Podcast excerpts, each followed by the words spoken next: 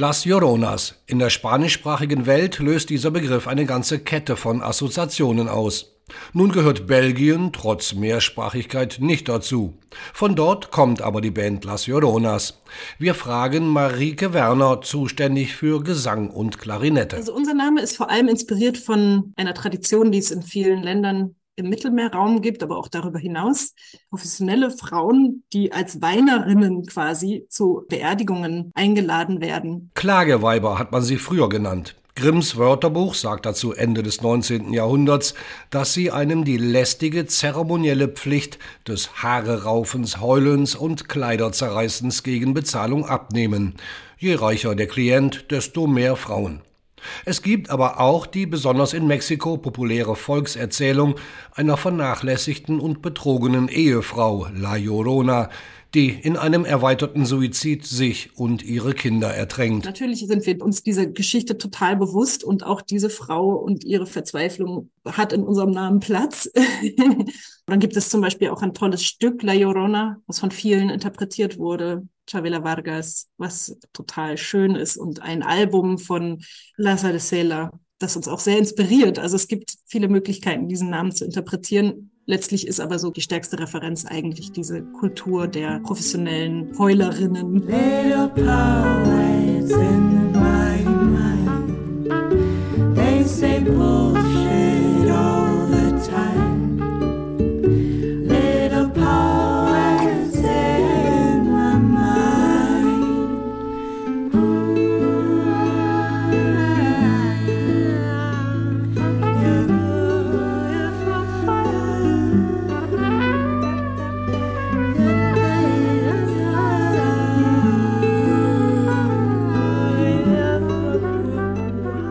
Neben Marike Werner heißen unsere Protagonistinnen Sura Solomon und Amber Infeld. Wenn alle drei zusammenlegen, stammen die Vorfahren aus Marokko, Polen, USA, Spanien, Niederlande und Deutschland. Viel mehr Multikulti geht kaum.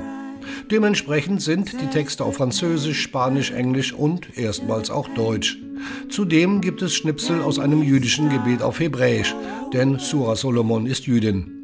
Die melancholische Grundierung bei Las Lloronas ist eindeutig kulturübergreifend. Also Sura und Ember, die beiden haben die Band gegründet 2017 im Winter und haben vor allem angefangen, auf der Straße zu spielen. Und sie haben sich überlegt, okay, die meisten Menschen, die auf der Straße spielen, die spielen die Hits. Die beiden hatten aber zu der Zeit gar keine Lust, solche Hits zu mhm. spielen und haben also stattdessen einfach das gemacht, worauf sie Lust hatten, was tatsächlich einfach viel sanftere, melancholische Lieder waren. Und zu ihrer Überraschung hat sich herausgestellt, dass das auch Menschen anzieht und das irgendwie eine ganz andere Blase bildet, so, ja, von Verletzlichkeit und Sanftheit und so. Der Albumtitel Out of the Blue ist der Spontanität geschuldet, mit der die Lieder entstehen.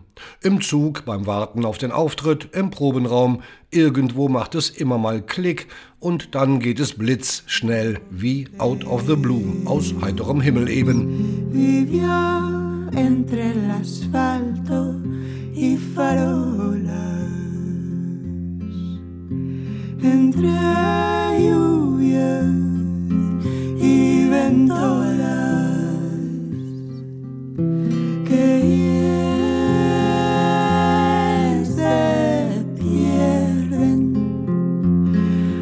por la carretera.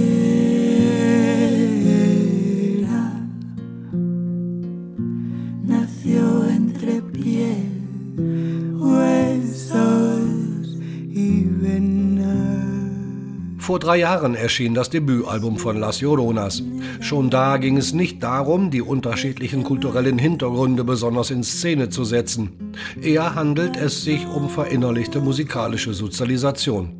Verbindend sind die kleinen bis großen Gefühle, die auf Out of the Blue regelrecht in Szene gesetzt werden. Man kann diese ganzen Emotionen, die wir unglaublich gerne einfach sehr groß ausdrücken auf der Bühne, auch ganz klein und subtil werden lassen. Und es überträgt sich trotzdem. Also das war echt eine sehr spannende Erkenntnis. Genau. Und szenisch ansonsten, ja, wir erzählen Geschichten. Gerne auch mal mit Sprechgesang. Die Geschichten sind beeinflusst vom gemeinsamen Studium in Maastricht. Soziologie mit Kunst und Kultur als Rahmenhandlung. Daher auch, sagt Marike Werner, der soziologisch-feministische Blick auf die Welt. Das sind Geschichten aus unserem Leben, klar, aber auch über politische Zustände, die uns beschäftigen und die wir verurteilen zum Teil. Es sind Geschichten über Lust, vor allem weibliche Lust. Das ist ein neues Thema auf diesem Album. Und Lebenslust. Die kommt in der Musik vielleicht nicht so zum Tragen. In den Musikvideos, darunter eine per Crowdfunding finanzierte kleine Doku über die Band, schon. Ja, das ist scheinbar Ausdruck von irgendwelchen tiefer liegenden Strömungen in uns.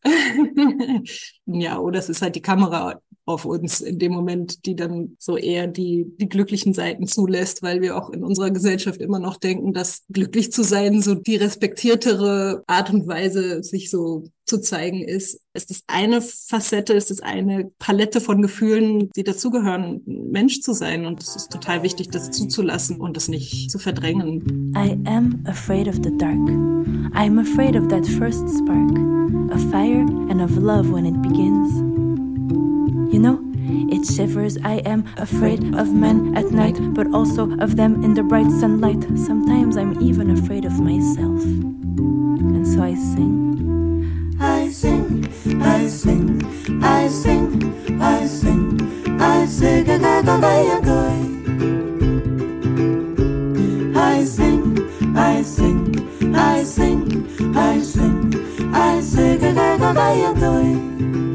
Während viele Frauenbands a cappella angefangen haben, später aber auf das volle Bandformat umgestiegen sind, haben sich Las Lloronas von Beginn an selber begleitet. Mit Akkordeon, Klarinette, Gitarre, Ukulele und diesmal auch Klavier.